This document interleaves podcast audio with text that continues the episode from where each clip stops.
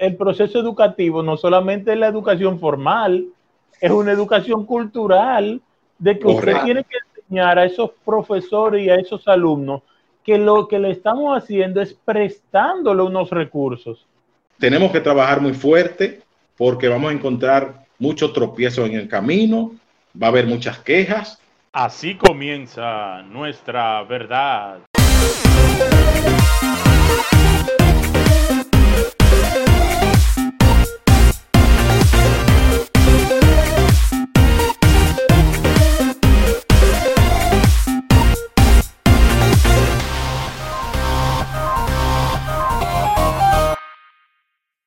Buenas tardes, buenos días, buenas noches. ¿Cómo está usted, señor Basil? Bien, encantado, mortal. ¿Cómo te sientes el día de hoy? Todo tranquilo. Sí, sí, sí, ayer. Hoy es 25 de septiembre, ayer fue día de Nuestra Señora de las Mercedes aquí en la República Dominicana. Mucha gente confundía.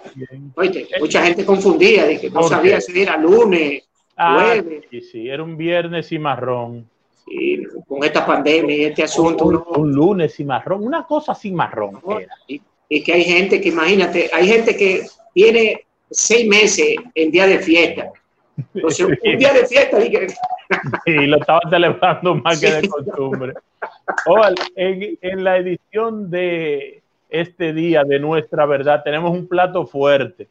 Tenemos un invitado especial directamente desde Inglaterra desde Londres.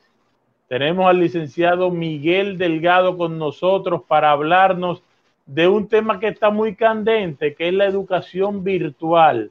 ¿Seremos nosotros capaces de llevar los muchachos al estadio que queremos a través de la educación virtual? Bueno, vamos a dar entrada. Buenas tardes, buenas noches, buenos días. Miguel, ¿cómo anda la vida? Excelente, excelente aquí, ya tú sabes, un poquito distante de ustedes, pero quiero agradecer la invitación que me hicieran, eh, agradecerle a Rudy, a Osvaldo y a Pedro eh, esa invitación porque realmente es un tema que se va a hablar por mucho tiempo y que hay cosas que tenemos que tocar en este espacio, de manera que le agradezco mucho la invitación y también los felicito por, por su iniciativa de tener este este espacio, por esta red social eh, que se ve en todo el mundo. Así que muchas gracias por la invitación. A tus órdenes, gracias a ti. Y mira qué bueno que estamos trabajando virtualmente porque ese es el tema precisamente. Eh, Porfi, tú eres un experto en educación virtual.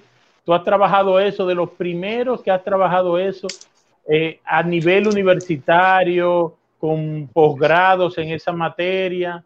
Eh, nosotros nos enfrentamos dentro de pocos días, el día 2 de noviembre está previsto, según el ministro de Educación, comenzar las clases de manera virtual aquí en el país. La primera pregunta es, ¿está República Dominicana en capacidad de llamar a todos los estudiantes que antes iban presencialmente a la escuela y ponerlo en sus casas a recibir docencia? Me, gustaría, Rudy, algo antes de la exposición de Polfi, que, porque creo que es muy importante, porque hay mucha confusión.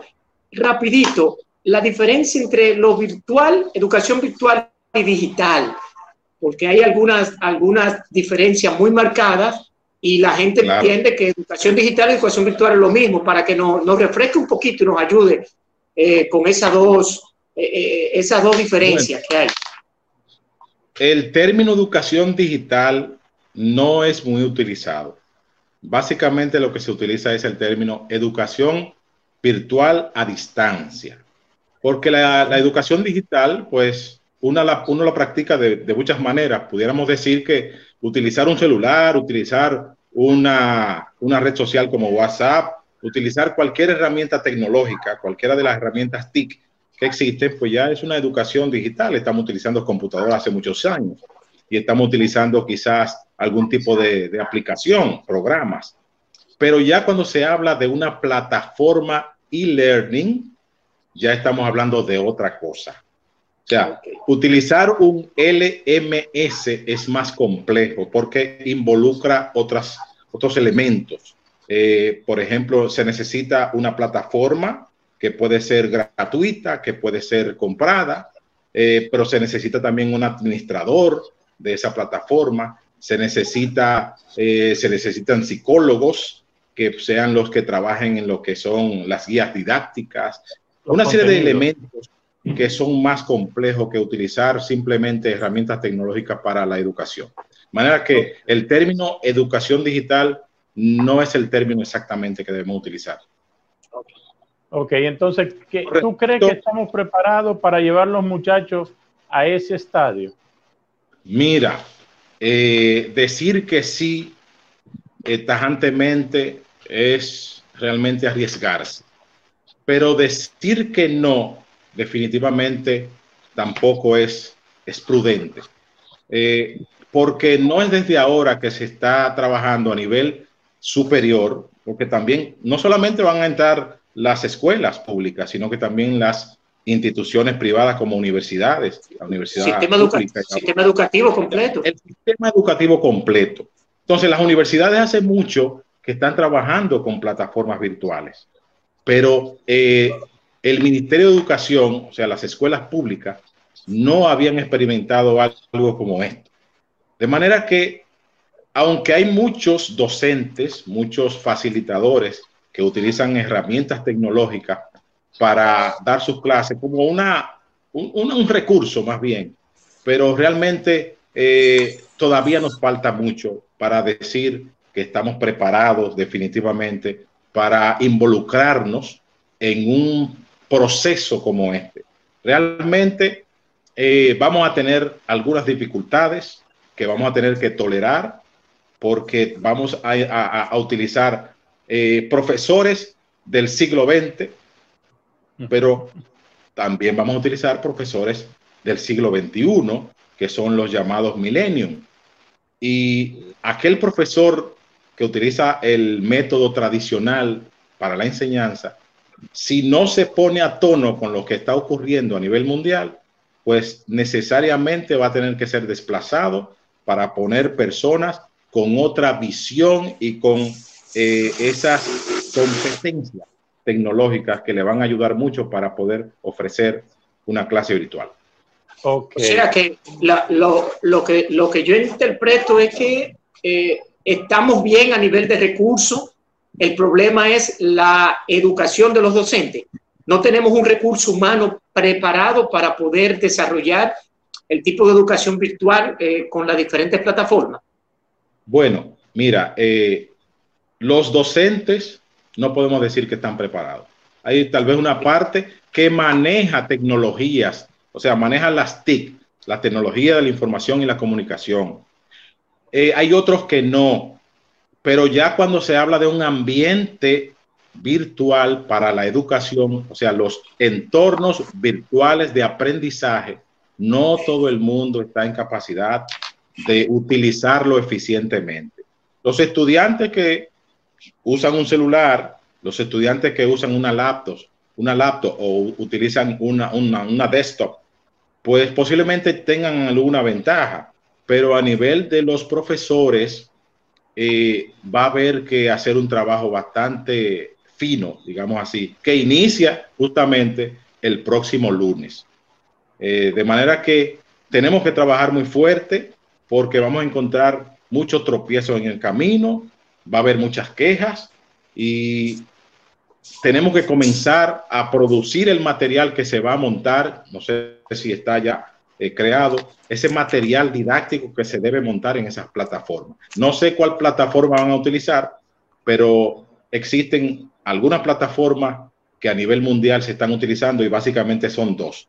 Una es Moodle, se escribe M-W-D-L-E, y la otra es Blackboard.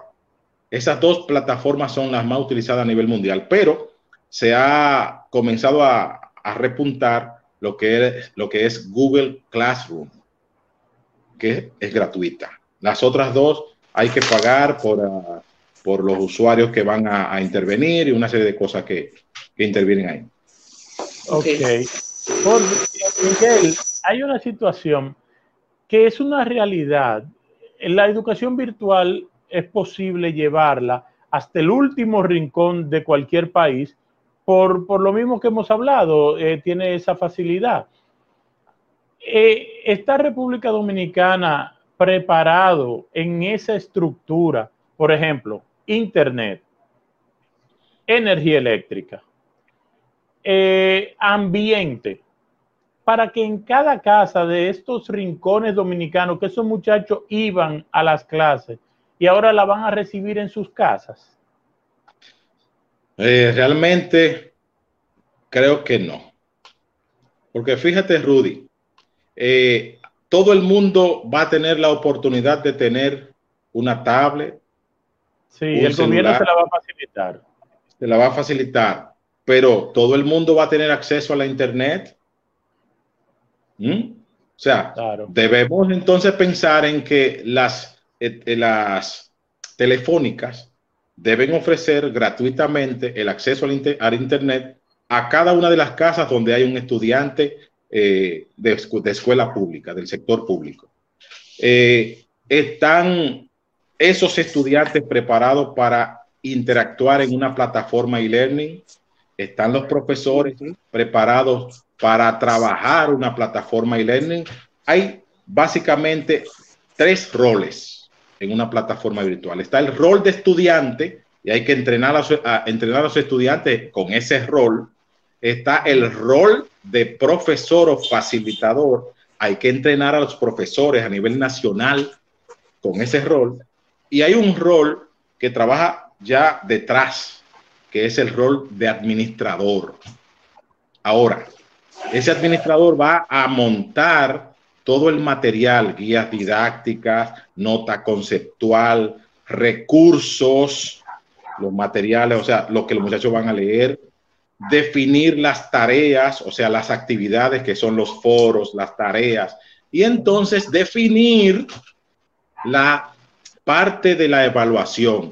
Todo eso debe estar eh, integrado, armado con lo que se conoce como la, eh, el diseño instruccional. Si no hay un buen diseño instruccional, se cae todo el sistema educativo virtual y yo no, no sé si, si todo eso está armado de esa manera.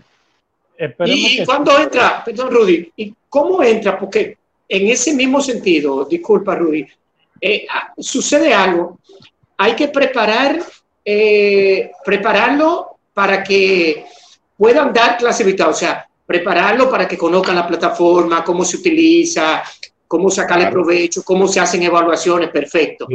Hay que preparar al estudiante para que también sepa cómo manejar esa plataforma. Uno le enseña al otro cómo disponer, que básicamente son las mismas enseñanzas, porque tienen que manipular prácticamente los mismos recursos. Ahora bien, ¿quién entra para cambiar la cultura de estudio y quién entra para eh, manejar psicológicamente y emocionalmente tanto al alumno como al profesor, porque lo que pudiéramos ver en el caso eh, yo desde afuera es que se va a un morojote ahí entre eh, muchachos que son terribles, que te van a apagar la cámara, que tú estás en una clase, que, que no te, o sea, se va a o sea, ¿quién entonces se encargaría de preparar al alumno y quién prepararía al estudiante para manejar a nivel psicológico y emocional una clase. Eso es responsabilidad del Estado Dominicano. Ay, padre. El Estado Dominicano debe tener un cuerpo de técnicos que preparen a los profesores con el rol de profesor y a los estudiantes en el rol de estudiante, porque no, no los dos van a hacer lo mismo. el profesor tiene que estar, digamos, entre comillas, conectado 24/7 porque la educación a distancia es una educación donde es asincrónica. Asincrónica porque el estudiante recibe eh, los materiales, los exámenes, las prácticas en el tiempo que él defina y en cualquier momento y desde cualquier lugar. De manera que esa educación asincrónica, el, profesor debe estar preparado para dar una respuesta en un momento determinado, corregir, responder los foros, hacer algún comentario, subir las tareas, todo eso. Entonces, esa práctica docente, el profesor de estos tiempos no la conoce. Todos los profesores saben descargar un archivo. Todos los profesores saben subir un video. Todos los profesores saben poner un link. Todos los profesores saben hacer una presentación en PowerPoint y subirla. Son muchas cosas realmente eh, que son, vamos a tener que enfrentar en este, yo diría un piloto. Este va a ser un piloto interesante que posiblemente en esta primera oportunidad eh, tengamos muchos desaciertos, pero yo creo que ya para un próximo año toda esta experiencia, toda esta eh, eh, experiencia aprendida, las buenas prácticas, pues nos van a servir de mucho para una próxima, eh, para un próximo año. Viene la pregunta, Rudy, la pregunta ahí, vamos a meterla ahí mismo. ¿Cuántos años, tengo que preguntarlo de esa manera, cuántos años entonces tenemos nosotros de atraso con relación a otros países que, han, que ya están trabajando con el sistema virtual? Porque lo que veo es que ya hace tiempo que esto deberíamos estar, haber hecho por lo menos un híbrido. Mira, eh, a nivel de lo que es la escuela, el Ministerio de Educación, eh, el sector público, ¿no verdad? Escolar, estamos bastante atrasados. Yo incluso llevé hace más de cuatro años una propuesta a, la, Secretaría de Educación y también eh, me acerqué, sí, y también me acerqué a algunas universidades que todavía no habían utilizado lo que es la educación virtual o, no habían, eh, eh, no le habían sacado el potencial a esa plataforma. O sea que si tú estás llevando una propuesta, oye, si tú estás llevando una propuesta es porque ya tú tenías varios años de preparación. Pero, claro, es que hay, óyeme, existe, Osvaldo, un reglamento que fue creado en el 2006, en septiembre de 2006, el 09 2006.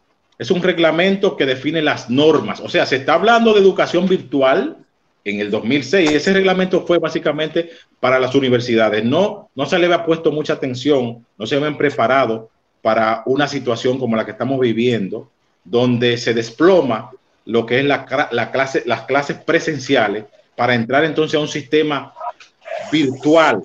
Sin embargo, se está saltando un paso, fíjate lo siguiente, nosotros debimos pasar del sistema tradicional de las aulas presenciales a un sistema semipresencial, semipresencial, o sea, debimos comenzar ya a, a manosear algunas tecnologías educativas, ¿no verdad? Quizás no de manera oficial, quizás por iniciativa hasta de los mismos profesores utilizar algún recurso tecnológico para dar sus clases.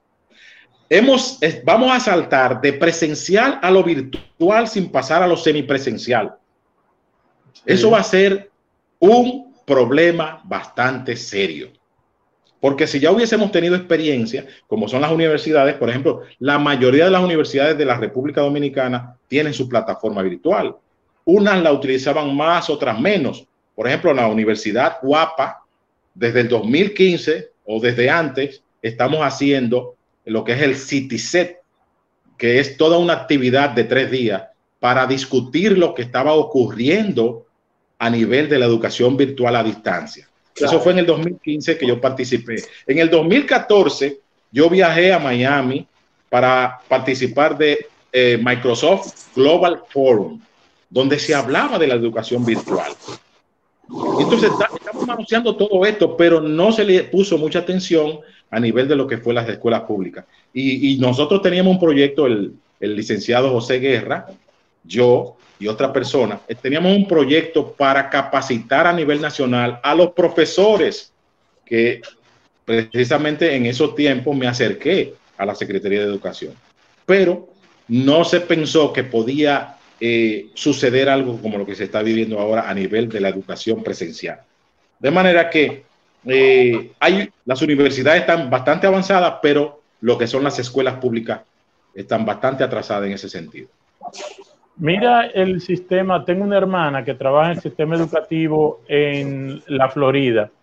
Entonces, ellos están utilizando un sistema, sería semipresencial porque es a opción de los padres el enviar a sus hijos a coger clases presenciales.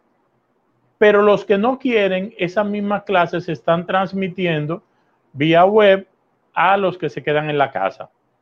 ¿Qué sucede? Esos niños, el, maestro, esa no es asincrónica. Esa es con un horario definido. Los niños entran a tal hora y tienen que encender la computadora a tal hora. Esa es exacto. Entran, chequean todo, ven todo, pero ¿qué pasa? Esos niños, primero, el, a los, porque hay pobres, en todos los sitios del mundo hay pobres. Pero no se va la luz. Esa tiene una ventaja a ellos le hicieron un trabajo con el Ministerio de Educación de ellos, habló con una compañía de telecomunicaciones para que a esas casas el Internet llegara muy barato. Tan barato que lo cogieron ellos y otros. Porque el que tenía un hijo que acababa de salir y todavía estaba inscrito, pues también lo asumió. ¿Qué pasó? Que hay una compañía que se llama Comcast en Florida que es el peor internet en este momento. ¿Por qué? Porque tiene toda la carga del peso de esos muchachos y de los hogares enteros, porque entonces ahora no aprovechamos porque eh, nos están dando el internet barato y ahora compramos un televisor, un smart, lo conectamos, el niño está haciendo la tarea por ahí, y los seis celulares pegados. Todo el mundo está pegado, pero lo que ellos dan es un internet básico. Sería solamente para conectarse. Eh, me dice mi hermana que hay problemas hasta para ver los videos. Eso estamos hablando de un país desarrollado. Aquí se está hablando de hablar con las compañías eh, de telecomunicaciones para llevar internet más barato a los hogares que ellos identifiquen. Pero eso es un proceso. Un proceso. Eso no es una de hoy para mañana determinar cuáles hogares, porque si me lo dan a mí, yo lo quito el que tengo, que es muy caro. Un proceso muy costoso porque probablemente habrá que hacer algunas inversiones en la infraestructura para que el Internet sea más rápido. Claro. Eh, la verdad es que vamos a tener muchos, muchas dificultades en el, camino. Pero eh, incluyendo, incluyendo a que si se le entregan a los estudiantes todos esos equipos que se han prometido, eh, que no suceda como un país en Centroamérica, que luego que se le entregaron esos equipos a los muchachos, entonces los cogieron para jugar y para hacer cualquier cosa menos estudiar. Ah, Oye, pero es que tú no sabes lo que pasó aquí, ¿verdad? Que tú tienes un tiempito desconectado en Inglaterra. Aquí hay un señor que está vendiendo las laptops y las tablets que dio el gobierno anterior, que se llaman República Digital, tienen hasta los sellos. Así es. Él logró quitarle el sistema operativo, le puso un Windows normal y ahora las estaba vendiendo en 3.800 pesos dominicanos. Wow. Estamos hablando de que 50 dólares, un poquito más de 50 dólares. Lo que le costó al Estado Dominicano por arriba de 100 dólares. Él lo estaba vendiendo a 50 porque él se lo compró a los padres y a los muchachos que hicieron el curso el ah, año pasado. Pero ven acá, yo recuerdo que se hicieron, unas, se hicieron unas ferias donde se le facilitaba a los profesores un equipo financiado. Pues yo quiero que tú sepas que habían muchos que tomaban el equipo y cuando salían del, suplidor, a la vuelta de la esquina había un tipo ya esperándolos para comprárselo al 50% de descuento. Oye, en el mercado de la pulga tú encontrabas, en el mercado de la pulga, entonces, el, proceso, educativo no solamente es la educación formal, es una educación cultural de que usted tiene que enseñar a esos profesores y a esos alumnos que lo que le estamos haciendo es prestándole unos recursos. Sí. Eso no es tuyo para usted venderlo. Sí, pero, pero déjame decirte, Rudy, que hay mecanismos para uno saber dónde están esos equipos porque la máquina tiene una numeración que se llama el, el, MAC address. Es automáticamente tú enciendes una computadora, aunque sea fuera del país, automáticamente esa computadora está localizable. Así es, Podemos relacionar el MAC address con una dirección física, no sé, tal vez se pueda hacer eso. Había una propuesta de comprar unos GPS baratos de 5 dólares que tenía Amazon eh, y conectárselo, pero lo que tú dices es mejor, desde que tú enciendes la computadora y te conectas a internet, ya genera un MAC address y dice dónde tú estás. Correcto. Así es. algo por fin. Educación virtual. Pudiera, bueno, aquí estamos a la espera de, del desarrollo de un sistema educativo porque todavía no se sabe lo que se va a hacer. Se sabe que va a ser virtual, se sabe que se va a utilizar la televisión y radio, pero no se sabe qué es lo que se va a hacer. Eh, o no han dicho o no lo han expresado todavía, no lo han, no lo han hecho público. Pero independientemente del sistema que, que, rigurosamente va a haber que llevar, porque ya el ministro de, de, Educación de República Dominicana estableció y dijo que privado y público todo el mundo va a tener que abstenerse a, a al, al, sistema que ellos van a establecer. Ahora bien, pudieran colegios pequeños o, o, o bien dicho, eh, hay plataformas eh, por ejemplo, como Google, que tú mencionaste ahorita, donde colegios pequeños pudieran utilizarla sin que el costo de operación le fuera muy caro. Eh, Cuestión de que ellos pudieran con algunos recursos comprar algunas, algunas, algunas, algunos equipos y utilizar esos recursos. Por ejemplo, eh, tú me dices, por, por ejemplo, el, Google Site, tener los, formularios de Google y utilizar las plataformas. Por lo menos para Sí, claro. Eh, de hecho, mucha gente al final del año pasado, pues tuvo que ser creativo y utilizó WhatsApp y utilizó los correos electrónicos y utilizó también eh, el Google Docs y ese tipo de herramientas que son gratuitas y fue una salida eh, inteligente, ¿verdad? Para finalizar el año. Pero hace mucho que existen a plataformas virtuales que trabajan como si fueran redes sociales. Una de ellas es Google Classroom, eh, muy popular ahora en estos últimos tiempos, pero anterior existe una que se llama Edmodo. Incluso hay universidades que la utilizan. Edmodo es excelente plataforma gratuita para usted practicar lo que es la enseñanza y el aprendizaje virtual sin problema. Hay otra también que yo la utilicé en la Universidad UTESA, porque eso fue como en el año 2012, por ahí.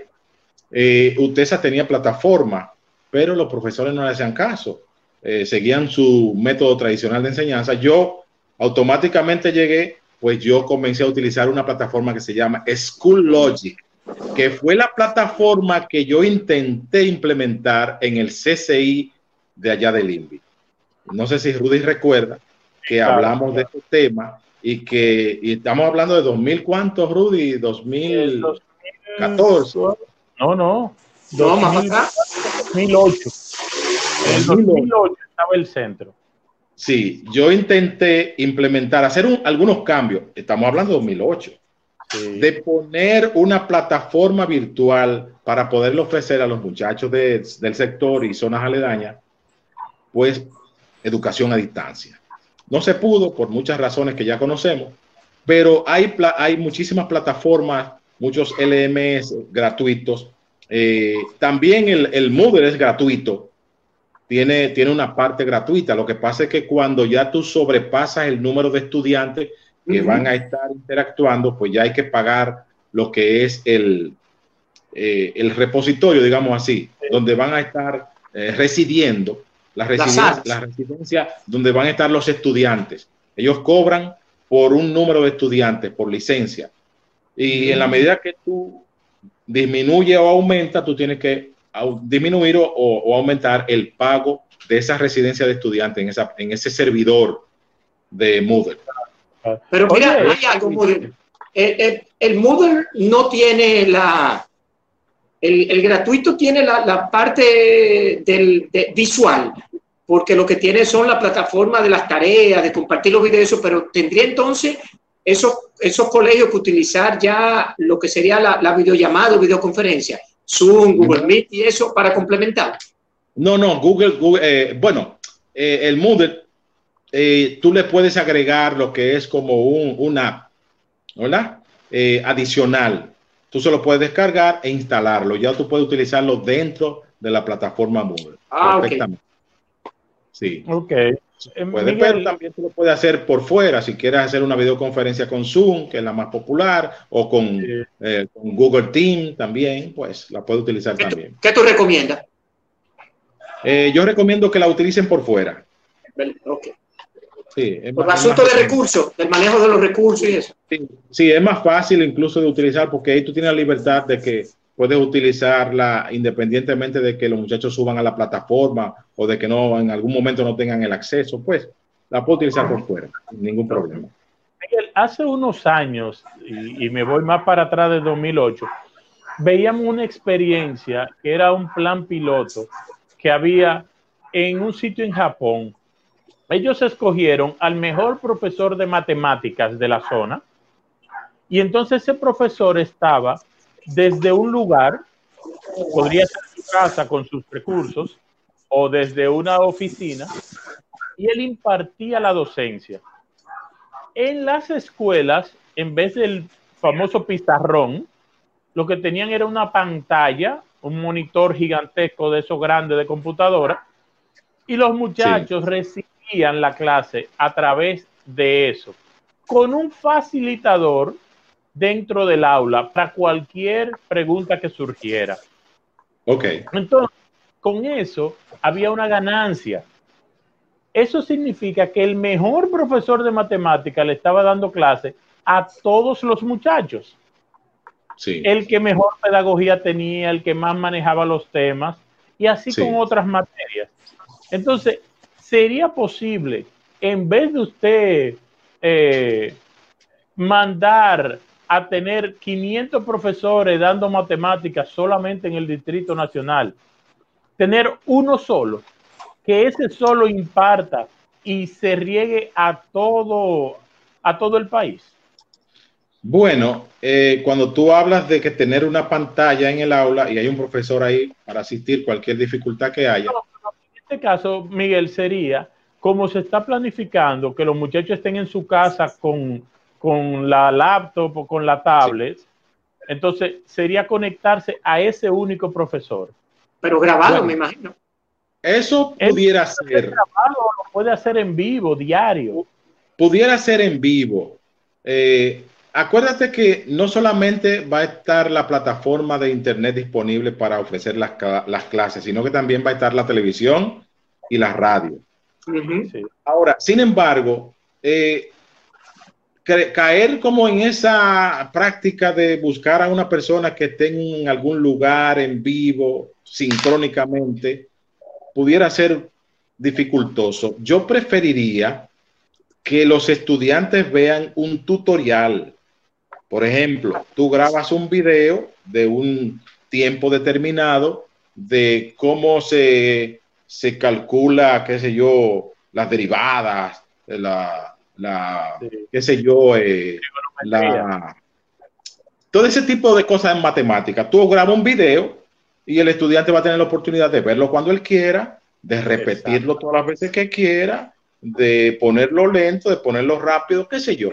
Es mejor tener cada clase, y eso lo íbamos a hacer en la defensa civil, ya teníamos incluso a Ángel contratado, para que el, coronavirus no truncó ese proyecto, porque íbamos a grabar secciones de cinco minutos. Entonces yo recomiendo que cada tema del programa de clases se haga un tutorial donde el profesor explique detalladamente cómo se calcula tal cosa, ¿hola?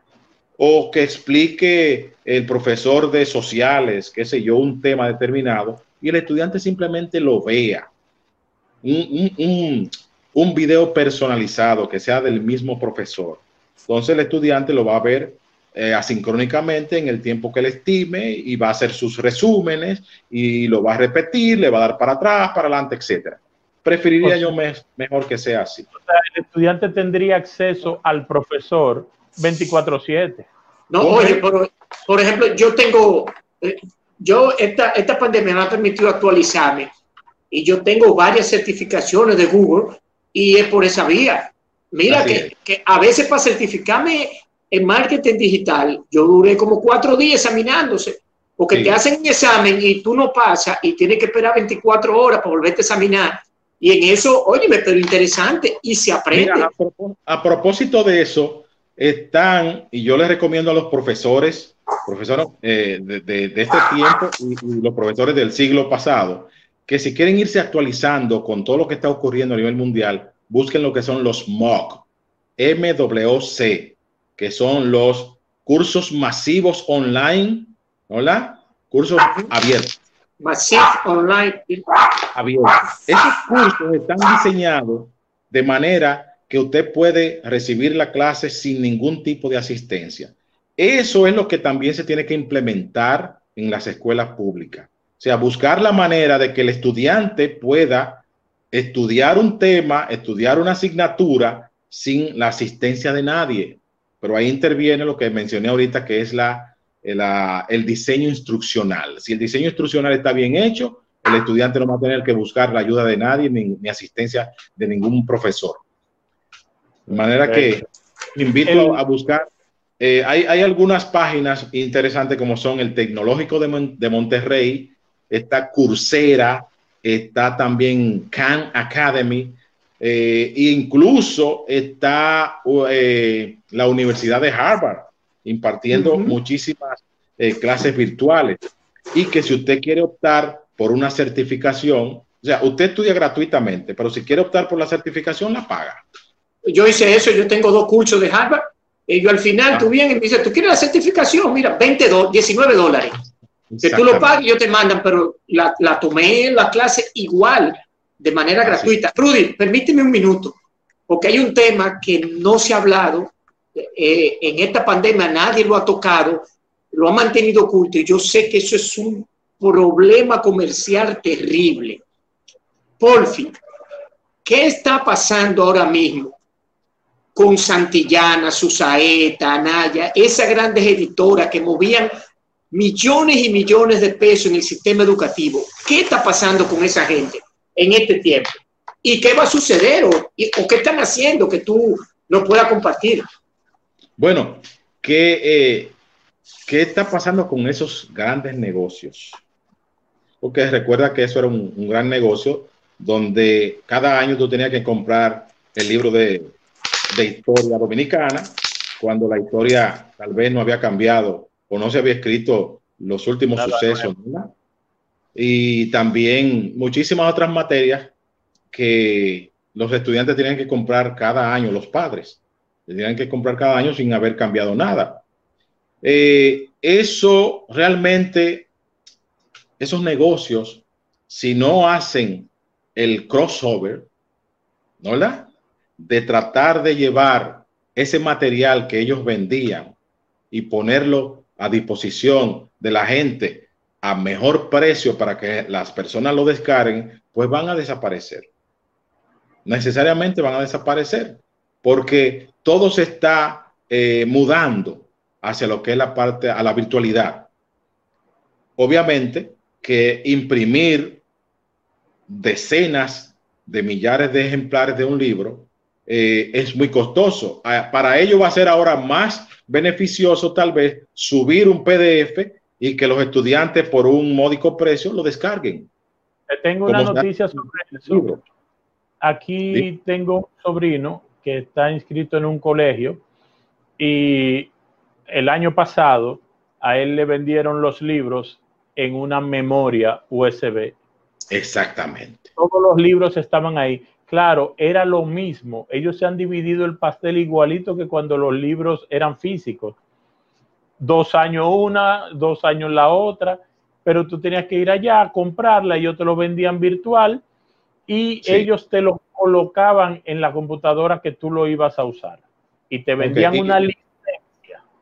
¿Y qué precio tenía? O sea, había una diferencia de precio entre lo que es el impreso. Enorme.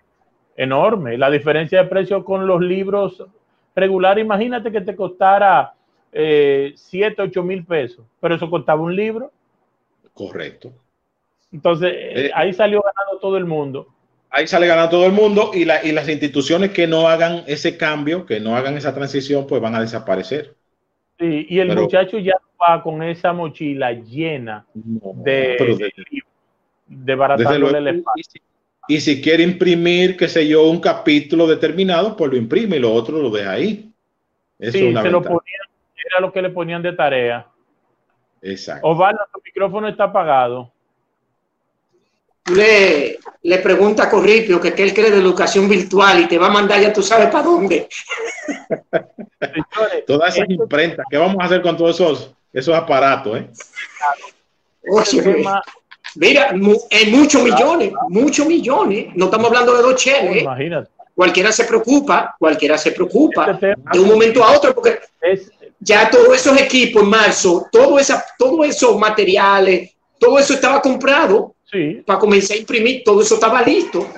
Por ejemplo, Osvaldo, por ejemplo, mira, eh, uno de, las, de los elementos fundamentales en un curso virtual son los materiales, pero los materiales que se ponen en las plataformas virtuales no son eh, impresos, son eh, materiales digitales. Ahí tú tienes que, va a tener muchos documentos en PDF, va a tener muchos documentos en Word, va a tener muchas presentaciones, etcétera. De manera que eh, ya esos documentos impresos tienen que, van a tender a desaparecer.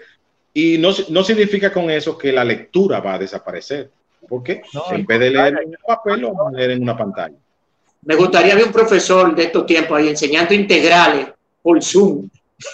Así lo va a hacer. Señores, este tema pica se extiende eh, si les prometemos una segunda entrevista con el licenciado Miguel Delgado cuando se esté acercando más la fecha y, comencemos a ver los problemas que surgen con esta nueva forma de dar clase. Ahorita Rudy me mencionó el caso de que la Universidad Autónoma de Santo Domingo eh, pues tuvo, un colapso en el sistema. Eh, realmente quiero eh, salir en defensa de la Universidad Autónoma de Santo Domingo porque ellos son uno de los pioneros en utilizar plataformas virtuales. No es desde ahora que los estudiantes están trabajando ya sobre una plataforma virtual. Eh, que haya ocurrido eso, pues no podemos denotar el trabajo que han hecho los técnicos en ese sentido. Eh, la Universidad del Caribe también. Yo trabajé como vicerrector de tecnología en la Universidad Psicología Industrial Dominicana Ahí implementamos también una plataforma e-learning y dentro de los rankings mundiales estuvimos en los primeros lugares. Eh, ya han ido cambiando porque son más estudiantes los que tienen otras universidades, que tienen psicología industrial, pero estuvimos en, el, en la posición número dos por varios años como una de las universidades que mejor utilizaba la plataforma virtual. Wow, qué bueno saber lo que estamos bien adelante. Busquen, y los invito para que entren a internet y busquen ranking mundial de, de universidades. Ahí van a aparecer las primeras universidades que utilizan con más eficiencia las plataformas virtuales. Después de este programa, va a tener que comenzar a hablar con la reina porque te van a mandar a buscar. Sí, para que, para que enseñe ya. Señores, se nos ha acabado el tiempo en esta edición de Nuestra Verdad. Gracias, Miguel. Eh, como siempre, excelente en tus presentaciones. Qué bueno que eres dominicano, qué bueno que te has preparado para ayudarnos a nosotros. Y mira lo que se ha presentado. Uno no quería, pero ahora te vamos a necesitar mucho más. Gracias. a aquí yo estoy, aquí yo estoy, antes de que termine, aquí yo estoy haciendo lo que es un posgrado de gamificación y ludificación que es las técnicas de los juegos para la enseñanza.